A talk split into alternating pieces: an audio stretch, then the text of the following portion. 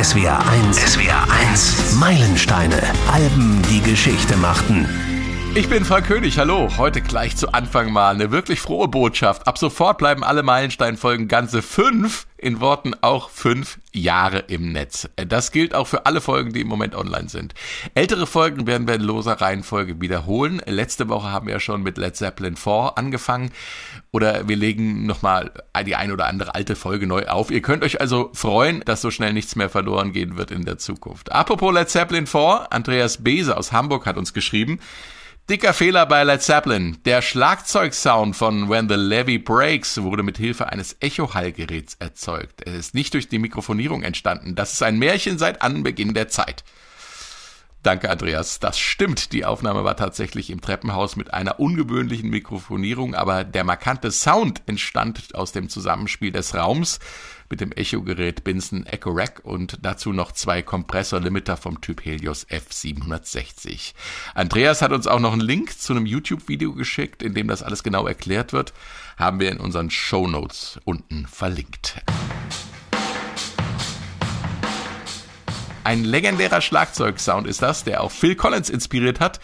Dieses monströse Echo, das dann gegen alle Naturgesetze plötzlich abreißt. Äh, damit äh, wären wir auch schon bei Phil Collins und bei Genesis. Sven Becker hat uns auch geschrieben. Vielen Dank für diese klasse Podcast-Reihe. Ich weiß leider nicht, ob es schon dran war, aber vielleicht würde es Sinn machen, Genesis mal als Band zu beleuchten, auch weil eben die wohl letzte Tour läuft. Ach, habe ich mir beim Lesen gedacht, Genesis, die hatten wir in den letzten 172 Folgen doch garantiert schon, aber nix. Potsblitz, jede Menge Phil Collins und Peter Gabriel Solo, aber kein einziges Genesis-Album. Oh, das muss ein Ende haben. Zum Zeitpunkt der Veröffentlichung dieses Podcasts vor 30 Jahren kam Weekend Dance raus, in den USA am 28. Oktober und bei uns am 11. November 1991. Es ist kommerziell das erfolgreichste Album von Genesis, Platin und Gold überhäuft, über 10 Millionen, fast 11 Millionen Millionen Mal verkauft. Und es ist eine interessante Mischung drauf. Kracher-Hits wie klar. I Can't Dance. I can't dance. I can't talk. Only thing about me is the. Oder der Opener No Son of Mine, bei uns die erfolgreichste Single vom Album. Und auch aus dem Radio nicht mehr wegzudenken. Jesus, He Knows Me. Über all das und noch viel mehr wird zu sprechen sein. Jetzt. Ich begrüße aus der SOS Musikredaktion Adrian Beritsch und Nils Bergefeld. Hallo. Hallo zusammen. Nils, was macht Weekend Dance für dich zum Meilenstein? Ja, also äh, es sind im Grunde genommen drei Gründe. Also erstens, weil es unterm Strich ein wirklich extrem gelungenes Album ist und dazu auch noch das mit Abstand erfolgreichste Album der Band. Also ich, es ist glaube ich elf Millionen Mal verkauft worden. Das haben sie davor nicht erreicht und danach natürlich auch nie wieder. Dann zweitens, dieses Album kann man irgendwie ja quasi als Vermächtnis von Genesis ansehen, denn es war das zweitletzte Studioalbum bis heute. Eigentlich war es das letzte richtige Album und es war vor allen Dingen das letzte mit Phil Collins als Sänger. Und schließlich äh, der dritte Grund, weil sich auf diesem Album die gesamte Palette des Könnens äh, und auch die gesamte mhm. Palette der musikalischen Stile wiederfindet. Also von der harmlosen Phil Collins Solo-Schnulze ohne besonderen Tiefgang bis hin zu wirklich über zehnminütigen Prog-Rock-Sinfonien. Und das kann man ganz besonders gut im letzten Track auf dem Album sehen. Über zehn Minuten lang. Und das ist dann so eine richtig typische Genesis-Nummer, wie man sie aus den späten 70ern, vielleicht auch noch frühen 80ern Jahren kennt. Wir können da mal kurz reinhören.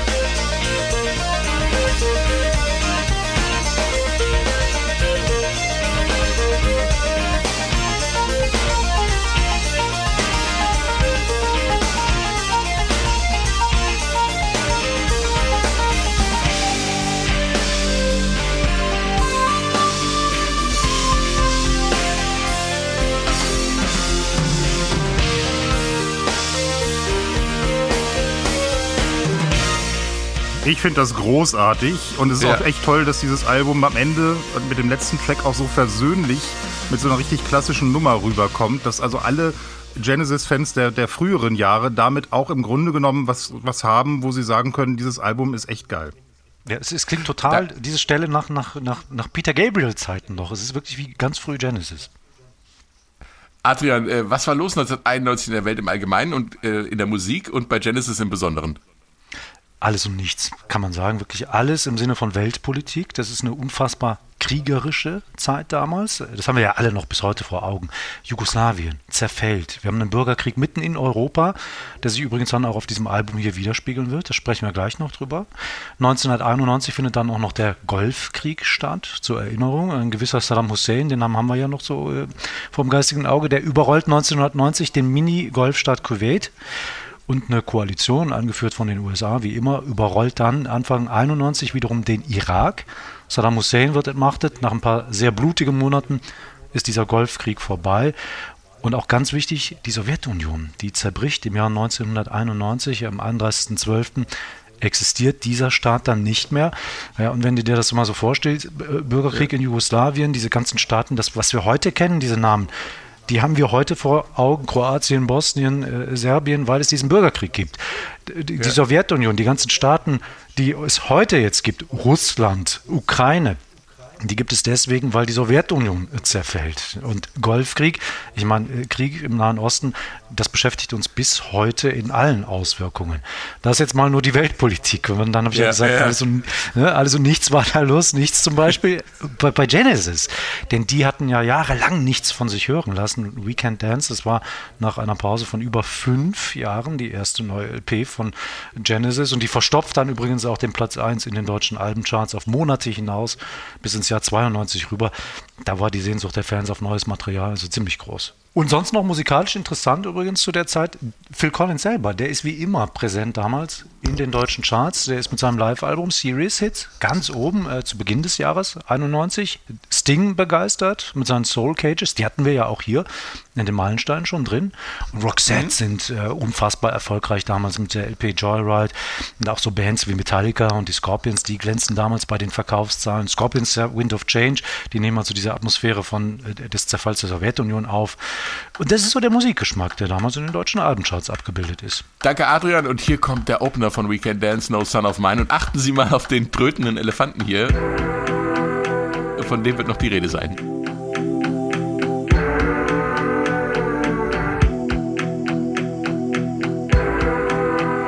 Ein beängstigend trötender Sound. Genesis haben das Lied im Arbeitstitel deshalb auch Elephantis genannt. Und äh, dann gibt es natürlich diese prägende Hookline hier.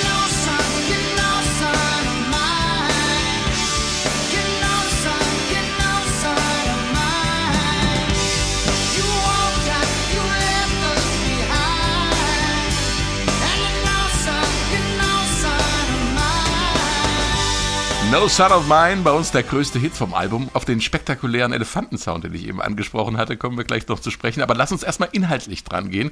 Das ist richtig harter Stoff. Es geht um häusliche Gewalt und sexuellen Missbrauch, genauer gesagt um einen missbrauchenden Vater, Nils. Ja, No Son of Mine ist schon echt ein ziemlich bewegender Song, also auch gerade für den Anfang einer solchen Platte.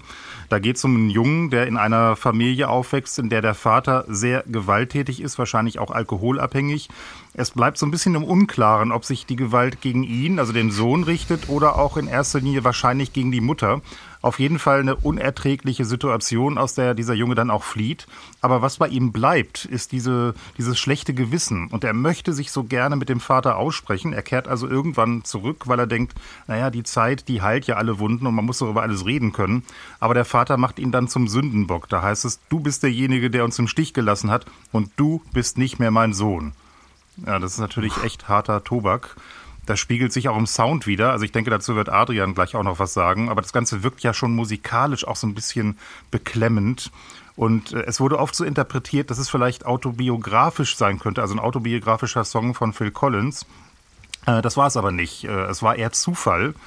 Bei Genesis ist es ja in der Regel so, dass erst die Musik da ist und dann singt Phil Collins mhm. da in der Regel so irgendwelche Satzfetzen, so Fantasie-Nonsens-Texte drauf.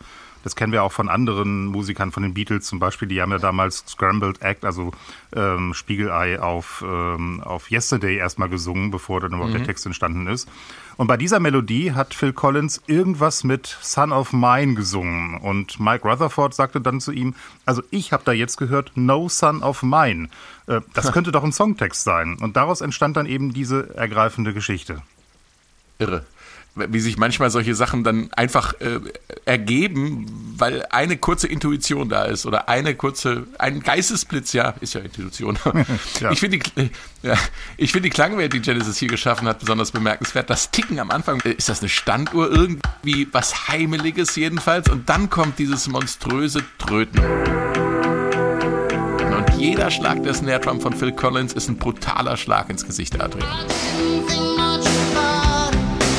Genesis, die sind halt traditionell Soundtüftler. Die mochten ja schon immer Klangeffekte. Und ich muss sagen, als das damals mhm. rauskommt, da war ich überrascht und fasziniert. Ne? Dieses Ticken am Anfang, das ist ja relativ schnell. Man kennt das. Was kann das sein? Das ist ein Metronom. Collins hatte hier ursprünglich wohl was mit den Drumsticks gemacht zum Eingrooven. Du willst ja im Takt drin sein, im Feeling des Songs. Mhm. Dann wird halt dieses Ticken da draus. Das ist ein Soundeffekt. Und dann kommt der nächste wie ich fand, gruselige Klangeffekt. Dieses man kann es ja gar nicht nachmachen ja. eigentlich. Ne? Ja. Das war eigentlich ein Gitarrenakkord und der ist hier ein bisschen verfremdet. Das wird gesampelt und dann ist es Spielerei. Und das alles deutet ja eigentlich nicht so ganz auf das hin, was dann kommt. Äh, oder ich korrigiere mich. Ein äh, bisschen deutet es schon äh, darauf hin, was da kommt. Das ist ja ein relativ ernster Song, haben wir ja jetzt festgestellt, mit überhaupt nicht fröhlicher Atmosphäre. Also insofern okay, ich gestehe es, der, diese Klangeffekte am Anfang, die bereiten einen schon vor auf einen Song, der jedenfalls anders ist. Und ich fand es ziemlich ansprechend. Aber lustigerweise, lustigerweise ist es ja. ja. so, dass dieses, dieser Elefant, der war ja quasi fast als erstes da. Also da war noch nicht mal von, von Son of Mine oder No Son of Mine oder irgendwas die Rede, Ui. sondern dieser, dieser Elefant war quasi das erste, was sie hatten. Ja, verrückt eigentlich. Und da merkst du ja, wie, wie diese Songs entstehen. Ne? Es ist einfach, äh, aber kommen wir auch noch drauf zu sprechen, es entsteht ja aus Improvisation alles heraus. Mhm. Ja. Der Schlagzeugsound ist auch auf die Spitze getrieben. Ich habe es eben gesagt, jedes Snare Drum ein Schlag ins Gesicht. Das ist ja eigentlich das, was John Bonham bei When the Levy Breaks gemacht hat, äh, hier nur auf die Spitze getrieben, ne? Spitze getrieben. Wir haben das ja zum Beispiel bei Phil Collins auch bei diesem In the Air Tonight. Ja, das knallt, dieses berühmte Reinknallen und dann verschwindet der Sound ja. plötzlich. Da muss ja ein Nachhall sein. Wir hatten mal darüber gesprochen, dass es ein spezieller Effekt ist. Dieser, der Klang kann ja eigentlich nicht im, im, im Raum wieder verschwinden, aber der ja, Effekt genau. ist, ja, es ist unnatürlich. Ja, ne? ja, aber das macht die Härte und die, die Brutalität aus. Es ist ein typischer Collins-Schlagzeug-Sound. Mir gefällt er. Ich mag dieses brutale Reinknallen und ich höre es einfach tatsächlich gerne, weil es typisch ist für Phil Collins. Genau. Und es war auch typisch für die 80er, ne? Also dieses, ja. dieses Noise Gate, also dieses, wenn, wenn Noise Gate ist der, Lautstärke-Schwelle genau. unterschritten ist, schneidet es einfach ab. Das hatten wir zum Beispiel auch bei, bei Midnight Oil äh, ganz stark vertreten. Ähm, grandioser Schlagzeugsound aus den 80ern. Heute macht's, heute hat sich so in den, wie soll ich sagen, in das Portfolio der verschiedenen Schlagzeugsounds eingeführt, macht nicht mehr jeder, aber wird heute noch gerne auch als Effekt verwendet. Ähm, wo wir schon gerade bei den Soundtüfteleien sind, ähm, das ist ja trotz der musikalischen und personellen Umbrüche in der Band immer ein Genesis-Markenzeichen gewesen. Und auch diesmal gab es eine besondere Herangehensweise, Adrian. Es gibt was Besonderes. Erstens ist das nicht irgendwo in einer großen Stadt im Studio aufgenommen. London, New York, Berlin, wo die Superstars halt gerne aufnehmen. Das hier, das wird auf dem Land aufgenommen. Mal wieder, darf man ruhig sagen, Genesis haben ein Studio auf dem Land in Surrey, also im Süden Englands. Studio nennt sich The Farm. Das ist ein kreativer Rückzugsort. Die kommen nach fünf Jahren also wieder zusammen und betonen, sie haben keine Idee, wo die Reise hingehen soll musikalisch. Die haben Arbeitstitel für die möglichen Songs. Aber das ist alles Spielerei. Kein einziger Titel heißt am Ende so, wie ursprünglich eventuell angedacht. Wir haben ja gerade diesen Elefantus, ja, dann wird No Son of Mine. Wo ist da die Verbindung? Okay, die Tröte von mir aus. Ne? Aber das ja. ist immer das Tolle ja. bei Profimusikern. Die jammen zusammen, die, die improvisieren. Die finden Akkorde, wandern in einer Tonart umher, überlegen sich, was machen wir? Machen wir diese Tonart, sind wir ein bisschen trauriger im Moll unterwegs, sind wir ein bisschen strahlender, Stadionrockmäßig in der Dur-Tonart unterwegs. Die basteln sich Textzeilen. Manchmal ist es nur eine Phrase. Dann basteln sie komplette Melodien dann kommen komplette Texte. Dieses Album hier, das ist eigentlich Work in Progress, aber abgeschlossen. Ja, sie, sie kommen rein, haben null Ahnung, und am Ende wird was draus. Wir hatten das auch schon mal bei, bei Peter Gabriel, so, der, der ja auch mhm. mal erzählt hat, der war auch auf dem Land, ja, und äh, Leute kommen zu ihm und die stellen fest, wie der, der, der Sir, Mr. Gabriel, der hat ja hier überhaupt nichts. Wie soll man jetzt ein Album machen? Und sie hatten aus, aus Scherz, äh, Work in Progress, hatten die sich so Baustellenhelme, diese Schutzhelme aufgesetzt, weil sie gesagt haben, wo soll denn das hier hinführen? Also, so ist es hier bei Genesis. Ja, und die haben sie übrigens filmen lassen dabei. Es gibt eine nette Doku, mit dem Titel No Admittance. also, also deutsch übersetzt kein Zutritt. Das ist natürlich Ja. zweideutig der Titel. Ne? Dann erstens gibt es ja Zutritt wegen der Kamera. Äh, ist auch ein bisschen albern. Du siehst dann, also die jammen da so rum und dann siehst du sie mit dem, mit dem Radl da durch die Gegend mit dem Fahrrad im, im grünen England da rumradeln. Ne?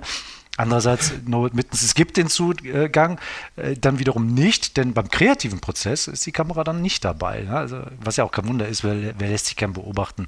Ja, die haben äh, sich schon vorher was- sehr schnell macht. überlegt, äh, was zeigen sie und was zeigen sie nicht. Also das war jetzt Ja. alles kein Zufall, was Ja, man da gesehen Ja, hat. Ne? Das ist schon sehr, sehr gestellt, fast in Anführungsstrichen. Du, jetzt mach mal halt mal die Gitarre so ein bisschen so und so. Man, du siehst so förmlich die, die Schreie vom, vom Regisseur, vom Kameramann. Komm, das ist jetzt keine Einstellung, mach mal so, halt mal so. Und hier bitte an den Reglern schieben. Es wird gestellt. Das ist nicht echt. Ich habe manchmal das, Ge ja, ich hatte manchmal das Gefühl, das ist, das ist so eine Art äh, Knöpfchenflüsterer, der dreht ja, einfach ein genau. bisschen. genau.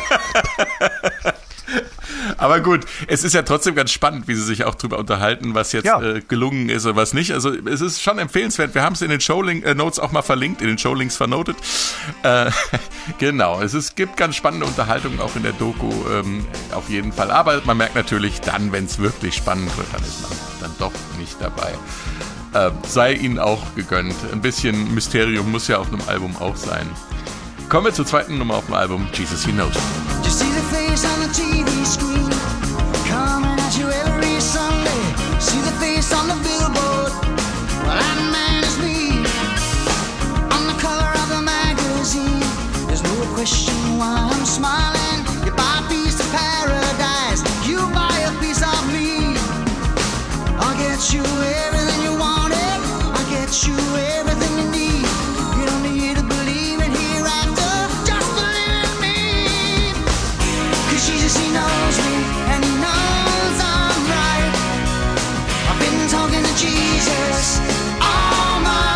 Jesus kennt mich, Jesus he knows me. Jesus, es kann nur einen geben, aber es gibt ziemlich viele, die mit dem oder in seinem Namen Schindluder treiben. Darum geht's in dem Song, Nils. ja, ja, Tony Banks hat mal gesagt, dieser Song ist deutlich zynischer als alles andere, was äh, Phil Collins normalerweise so schreibt.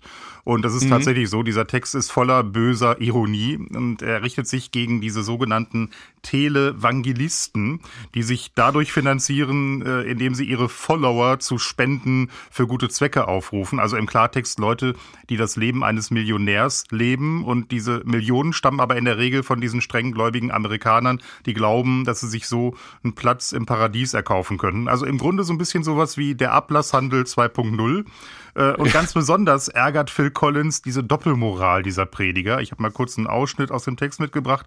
Da spielt er ja quasi einen dieser äh, Prediger und singt dann, ich glaube an die Familie, hab meine stets mich liebende Frau an meiner Seite, aber sie weiß nichts von meiner Freundin oder dem Mann, mit dem ich mich letzte Nacht getroffen habe. Also, die predigen Wasser und trinken aber ausschließlich Wein. Und das Video ist auch äh, ganz toll. Das zeigt das sehr ironisch. Da treten Rutherford, Banks und Collins als diese TV-Prediger auf. Und das wirklich so karikierend äh, inszeniert, dass das wirklich besser als jede Comedy ist. Phil Collins schlüpft da in die Rolle des umstrittenen Fernsehpredigers Ernest Angley, der zum Beispiel damit Schlagzeilen gemacht hat, dass er sagte, AIDS sei alleine mit der heilenden Kraft von Gott heilbar.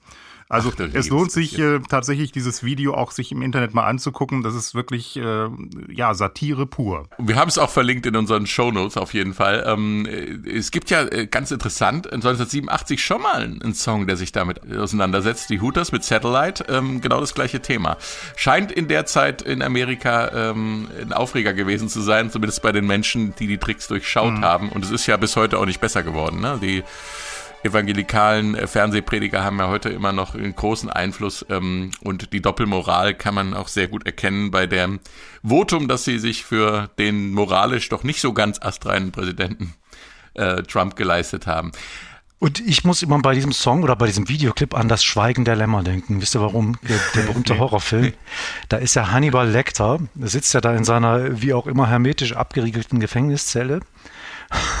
Und die Gefängniswärter hängen ihm einen Fernseher hin. Und was läuft auf diesem Fernseher? Ganz genau. So ein Prediger oder Ja, als, als Psychoterror. Ich finde es großartig. Boah, ja. Huh. Auf dem Album kommt als dritte Nummer das epische Driving the Last Spike. Da sprechen wir gleich drüber, äh, weil es ja doch eine von den Nummern ist, die im krassen Gegensatz zu den großen Hits zu stehen scheinen. Hatten wir es ja gerade von. Und von diesen Hits gibt gibt's jetzt den quasi Titeltrack I Can't Dance. Tony Banks sagt in der Doku, dass I Can't Dance und Since I Lost You zu den Höhepunkten des Albums gehören. Er sagt, die klangen erst nach gar nichts und wurden dann was. Hier ist I Can Dance, äh, der Song mit dem Going.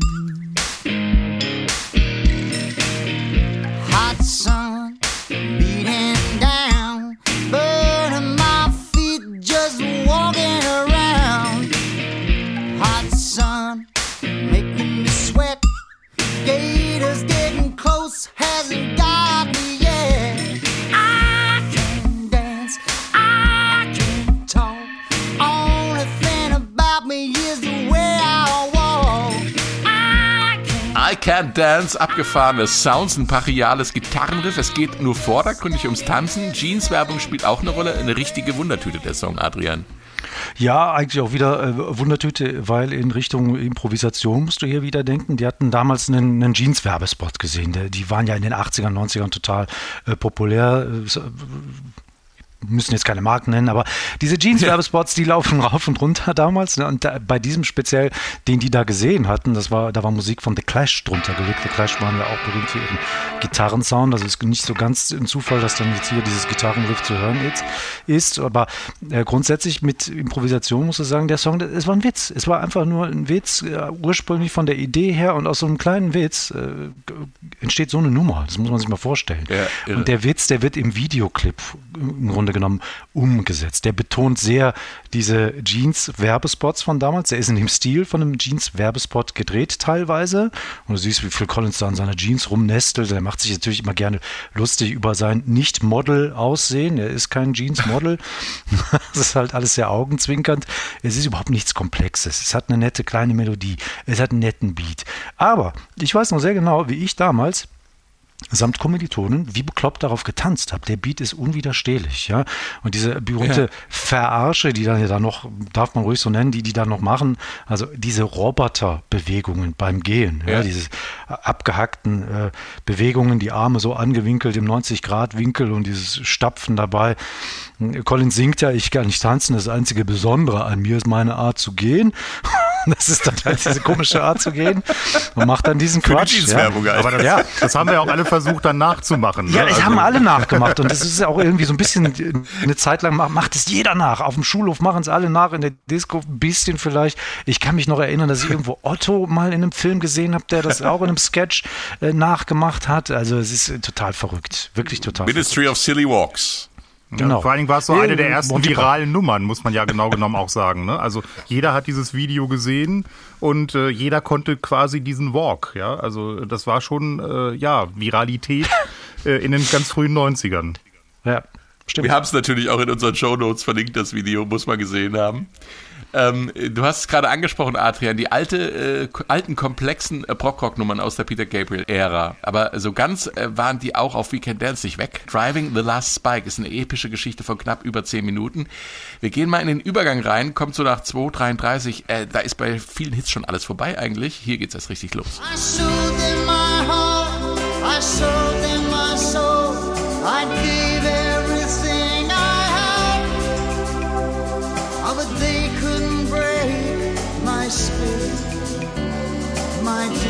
dignity fought back.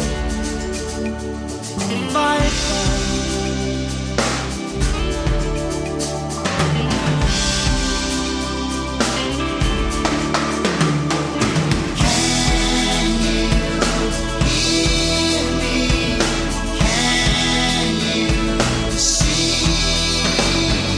Driving the Last Spike, eine im Gegensatz zu I Can Dance ziemlich konkrete Geschichte. Es geht um den Eisenbahnbau in Großbritannien des 19. Jahrhunderts. Ja, Driving the Last Spike heißt so viel äh, wie den letzten Nagel in die Schwelle hauen. Und da geht's um die äh, vor allem irischen Arbeiter, die im 19. Jahrhundert geholfen haben, die britische Eisenbahn aufzubauen, aber unter teilweise katastrophalen Bedingungen. Aus Armut haben damals viele Iren sich auf dieses naja, zweifelhafte Abenteuer eingelassen, haben ihre Familien zurückgelassen, um dann nach England rüber zu gehen und dort, ja, man muss fast sagen, wie Sklaven an der Fertigstellung der Eisenbahnstrecken zu bauen. Versprochen hatte man ihnen, dass es gutes Geld für gute Arbeit gibt, aber vor Ort war dann natürlich wieder alles anders. Also die haben die Arbeitskraft aus ihnen quasi rausgekauft rausgequetscht, also alles, was nur möglich war, ohne Sicherheitsmaßnahmen. Viele sind nicht mehr lebend zurückgekehrt. Natürlich kam es immer wieder zu schweren Unfällen. Unzählige Arbeiter sind umgekommen, als ein Tunnel dann zusammengebrochen ist, der nicht ordentlich gesichert war. Und dieser Song erzählt dieses ganze Drama aus Sicht eines dieser irischen Arbeiter, der durch viel Glück nicht in diesem Tunnel war, also seinen, Arbeitsab äh, seinen Arbeitseinsatz überlebt hat. Das ist eigentlich auch immer noch ein aktueller Song, denn der lässt sich ja auf ganz viele Prestigeprojekte übertragen, die es heute auch noch so gibt. Also es war ja auch nicht wirklich anders äh, bei den Bauarbeiten zur WM in Katar oder so. Also da ist es ja, Ja, ähnlich ja. gelaufen. Und auch dort wurden ja die Arbeiter ohne besondere Sicherheitsvorkehrungen ausgenutzt. Und das ist ja übrigens auch eine Zeit, das muss man sich mal vorstellen, zu Beginn der Industrialisierung, wo die Leute arbeiten, die arbeiten sich ja buchstäblich zu Tode. Die, was haben die? Die haben ihre Hände und Schaufeln. Da gibt es keine Bagger oder Bohrer oder sonst was. Und ähnlich ja auch in Amerika, da sind es ja die chinesischen äh, Arbeitskräfte, die diese unfassbar langen Eisenbahnen bauen. Also das ist kein Zuckerschlecken. Ja, Absolut also die, die hätten es auch in Amerika spielen lassen können, weil da war, Ja. war es ja am Ende genauso. Äh, die Idee, das war übrigens diesmal jetzt keine Zufallsidee, also dass das irgendwie aus einer Improvisation herauskam, sondern die Idee hatte Phil Collins äh, schon bevor er dann ins Studio gegangen ist. Der hat nämlich ein Buch bekommen über dieses Schicksal dieser irischen Arbeiter. Das hat er gelesen und das hat ihn wirklich sehr berührt. Und dann hat er gesagt, daraus müssen wir einen Song machen. Ja, es ist eine tolle Geschichte und es ist vor allem ein krasser Gegensatz zu, zu äh, quasi den anderen Songs auf dem Album. Ne? Also nicht nur, dass es äh, eben episch lang ist, ähm, die, die Songs sind ja alle so fünf, sechs Minuten, sieben Minuten, jetzt mal zehn. Das ist ja gar nicht so der Grund, aber, aber die, diese Art, Geschichten zu erzählen, die ist äh, ganz anders als bei den anderen Songs. Ja, es ist halt nochmal so einer der beiden Songs auf, den Al auf dem Album, die so an die frühen Genesis-Werke erinnern. Ich höre das gerne. Ich muss sagen, ich höre diese Songs gerne, die äh, Geschichten erzählen, auch grundsätzlich. Und wenn man dann so, ich meine, dafür haben wir ja auch unseren Podcast hier, wenn man Hintergrundgeschichten dazu erzählt, dann macht das die Musik noch interessanter. Unbedingt. Und äh, dann findet sich auf I Can Dance, ich glaube, wie eigentlich auch Phil Collins Solo-Balladen sein könnten. Prominentestes Beispiel Hold on My Heart.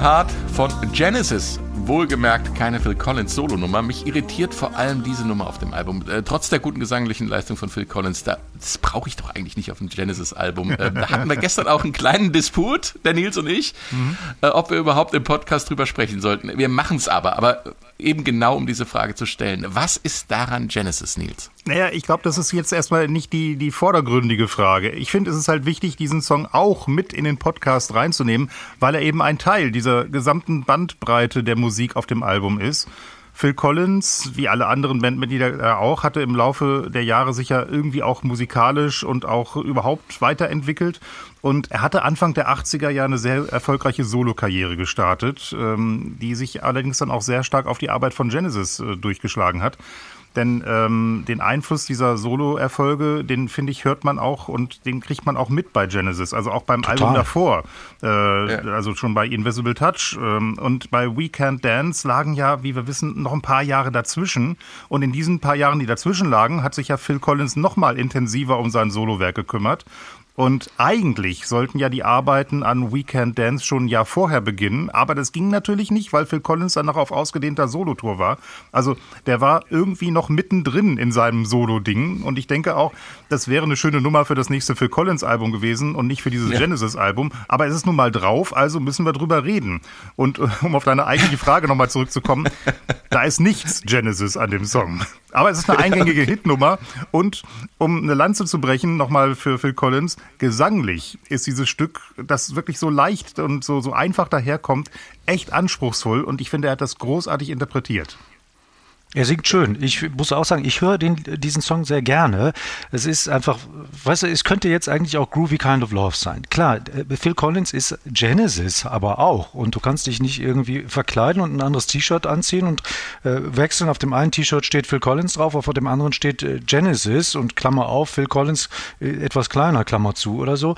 Du bist du, du nimmst deine Musik, dein Wirken, dein Komponieren, dein Texten mit in die Gruppe rein und dann hört man das halt auch. Klar könnte das jetzt ein Phil Collins Song sein, aber ich denke, wenn ich ein Genesis Album höre, speziell in den 90er Jahren, dann habe ich Phil Collins im Ohr, weil wir den alle damals im Ohr haben, dann bin ich nicht überrascht, wenn ich so einen Song auf einem Genesis Album höre. Deswegen war, fand ich den nett. Ich fand den Song nett. Er war auf dem Album drauf, er ist immer noch drauf, nicht nachträglich runtergenommen. er geht auch nicht mehr runter. ja, er kann da bleiben. Von ja. mir aus darf er da bleiben. Frank, also zwei gegen einen. Ne?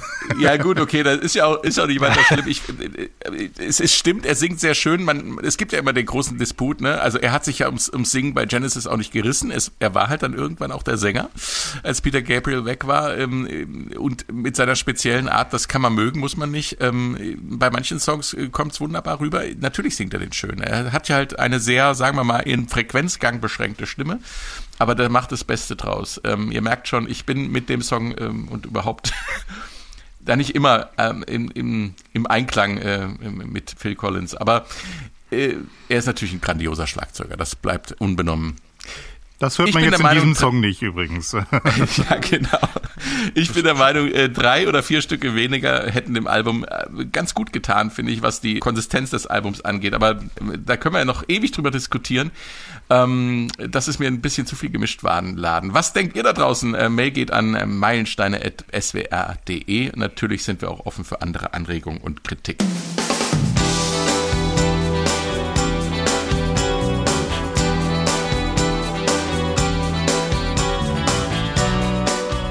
Typisch für Collins ist auch harte Themen hinter lieblichen Melodien zu verstecken. So geschehen im Song Tell Me Why. Mother's crying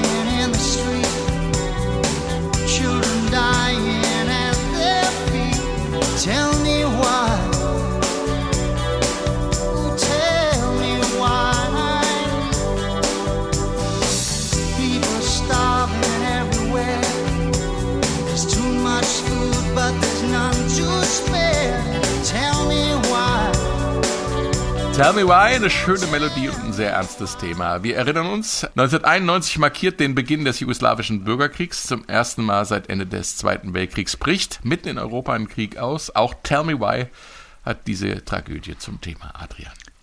Ja, und das ist ungewöhnlich. Also wir haben hier äh, Zeitgeschichte, die sich in einem Song spiegelt. Wir hatten es ja zu, zu, Beginn hier unseres Podcasts gesagt, was da alles los war Anfang der 90er Jahre. Also Bürgerkrieg mhm. in Jugoslawien, Sowjetunion zerfällt, der Krieg im Irak. Wir haben nur Krieg in den 90er Jahren. Und ja. klar, haben wir auch ein normales Leben.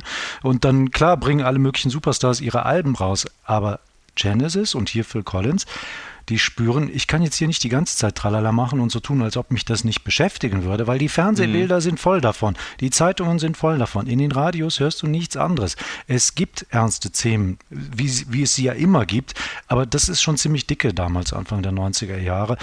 Und dann kommt eben dieses Lied und du hast dann eben diese Textzeilen, da ist eine Mutter und das Kind, die Kinder liegen am Boden, sie sterben auf der Straße, Menschen verhungern. Die Leute haben damals diese Bilder im Kopf, wo mhm. plötzlich, plötzlich hast du wieder Konzentrationslager vor dir, als du siehst, dass äh, äh, bosnische Männer, muslimische Männer gefangen genommen werden und verhungern, sie wie Skelette mhm. und du denkst, du hast das schon mal gesehen in den 40er Jahren und plötzlich in den 90er Jahren wieder solche Bilder. Klar benutzt Phil Collins dann hier auch wieder solche Begriffe wie verhungern. Und das ist natürlich äh, harter Tobak. Ne? Plötzlich hat er hier ähm, einen Song, der politisch ist. Musik ist immer politisch gewesen, auch Rockmusik natürlich. Es gibt Protestsongs.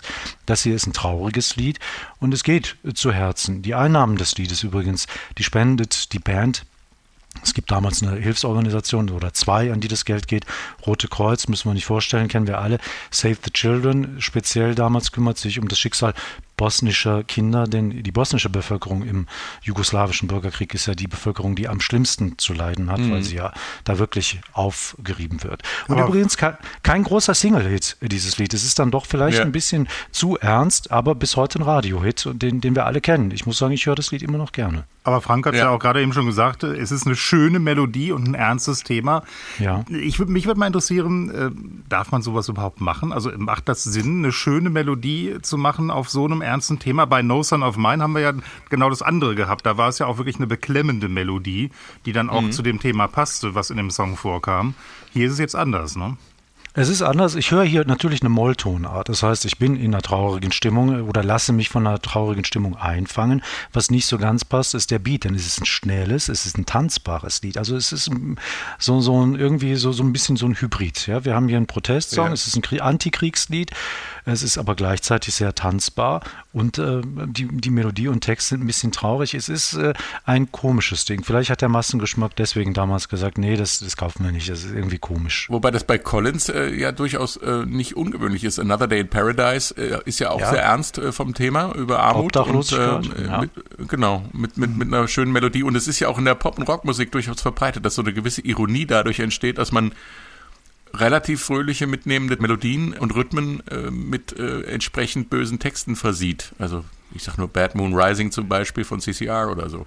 Wobei Also, es ja auch oft so ist, dass man sich äh, oft gar nicht Gedanken groß darüber macht, worum geht's eigentlich in dem Song, wenn man den im Radio hört, sondern das ist eine schöne Nummer, die ja. läuft halt nebenbei so ein bisschen und ähm, da liegt halt so ein bisschen die Gefahr. Wenn du dann einen Song Mhm. machst, der eben auch noch so ja halbwegs freundlich daherkommt, dann vermutet ja auch erstmal keiner, äh, dass es sich vielleicht äh, lohnen würde, mal in diesen Text auch ein bisschen intensiver reinzugucken. Ne? Das ist halt der Vor- bzw. Nachteil für die äh, deutschsprachigen Ohren, die englische Sprache. Du bist jetzt nicht, äh, wir sind jetzt äh, nicht unbedingt alle im äh, Englisch LK gewesen, Leistungskurs oder haben, äh, sind Native Speaker mit einem englischsprachigen Elternteil oder so. Die Texte erschließen sich uns nicht sofort. Ja, wir müssen schon rauskramen. Also ich mache das heute immer gerne und guck mir, google das gerne. Ja, Lyrics, der und der Song. Manchmal, wenn ich mich doch äh, interessiere Genau. und höre dann irgendwie was und denke so, Moment mal, wovon singen die da? Ach, das ist ja interessant, war mir gar nicht bewusst. Und das ist ja natürlich klasse heutzutage, ne? dass du sowas sehr schnell Ja. dir reinziehen kannst. Das Und ist, das war ähm, schwer in den wunderbar. 90ern, wenn die nicht in den Liner Notes, so hieß es ja dabei war, die Texte. Ja, ja. Ja, und das war in den So ist seltensten. Fällen der Fall. Ja, mochte ich Und eigentlich dann war gerne, das ja schon äh, und dann war das ja schon eine CD, wo du selbst äh, als Mensch unter 40 eine Lesebrille brauchtest, um die Texte zu lesen. Es ist halt, es ist halt eine lange LP. Ich glaube, reine Laufzeit war 72 Minuten. Es hat gerade so auf die, auf die CD gepasst, die ja neu ist Anfang Ja. der 90er Jahre. Genau. Und deswegen haben sie es wohl auch äh, ein bisschen so an CD-Länge angepasst. Ich glaube, sie ja. hatten ursprünglich sogar vor, es als Doppelalbum zu konzipieren. Und dann kam aber ja diese Möglichkeit, das mit der CD eben schon länger zu machen, als eine normale LP es damals äh, möglich gewesen wäre. Und dann war es eben tatsächlich nur eine. So, das war's auch schon wieder. Wir sagen danke fürs Zuhören. In der Woche gibt's einen neuen Meilenstein. Tschüss. Tschüss zusammen. Tschüss. Eine Woche, ein Album, ein Stück Geschichte. Die S41 Meilensteine.